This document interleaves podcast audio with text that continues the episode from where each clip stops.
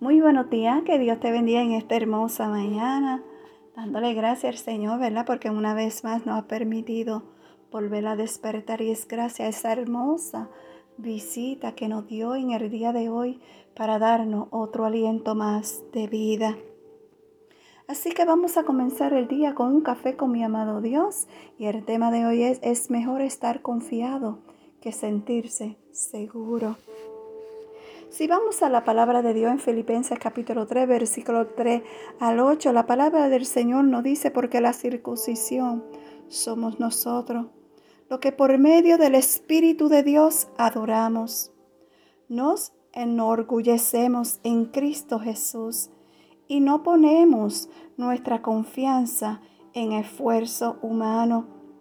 Yo mismo tengo motivo para dar confianza si cualquier otro cree tener motivo para confiar en esfuerzos humanos. Yo más, circuncisado al octavo día del pueblo de Israel de la tribu de Benjamín, hebreo de pura cepa, en cuanto a la interpretación de la ley, fariseo, en cuanto al celo perseguidor de la iglesia en cuanto a la justicia que la ley sigue intachable. Sin embargo, todo aquello que para mí era ganancia, ahora lo considero pérdida por causa de Cristo. Es más, todo lo considero pérdida por razón de incomparable valor de conocer a Cristo Jesús mi Señor. Por Él lo he perdido todo y lo tengo por eterno a fin de ganar a Cristo. Aleluya. ¿Sabes cuántas veces hemos utilizado esa frase con el fin de expresar que no necesitamos ayuda de nadie y mucho menos de Dios? Estamos tan convencidos de que la experiencia que nos ha dado la universidad de la vida es suficiente. Nos acostumbramos a ser la base de la gente, los que sostienen los demás, a tener el control de todas las cosas, inclusive al salvar a todo el mundo. Pero, ¿de qué sirve si perdiéramos nuestra arma? Si fuera por la experiencia y el conocimiento.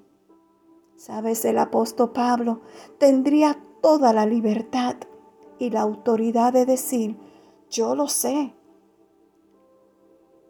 yo lo sé.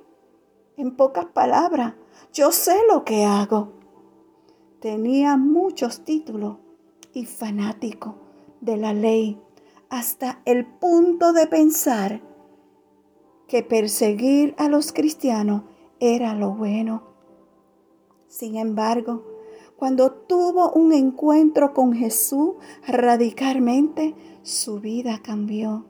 Entendió que todo lo que consideraba bueno no lo era y que al final estuvo cegado, es decir, no sabía lo que hacía. Ahora que Cristo estaba en su corazón, podía ver con claridad y ahora sí decir, al cambiar su frase de yo lo sé, lo que hago, yo sé lo que hago, vuelvo y repito, yo sé lo que hago, por aquella que expresó, por gracia, soy lo que soy. En otras palabras, yo no me confío en lo que sí ahora vivo, porque Cristo vive en mí.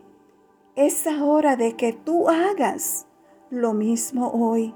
Deja de confiarte en ti mismo y en ti misma y que sea Dios quien, el que verdaderamente guíe tus pasos.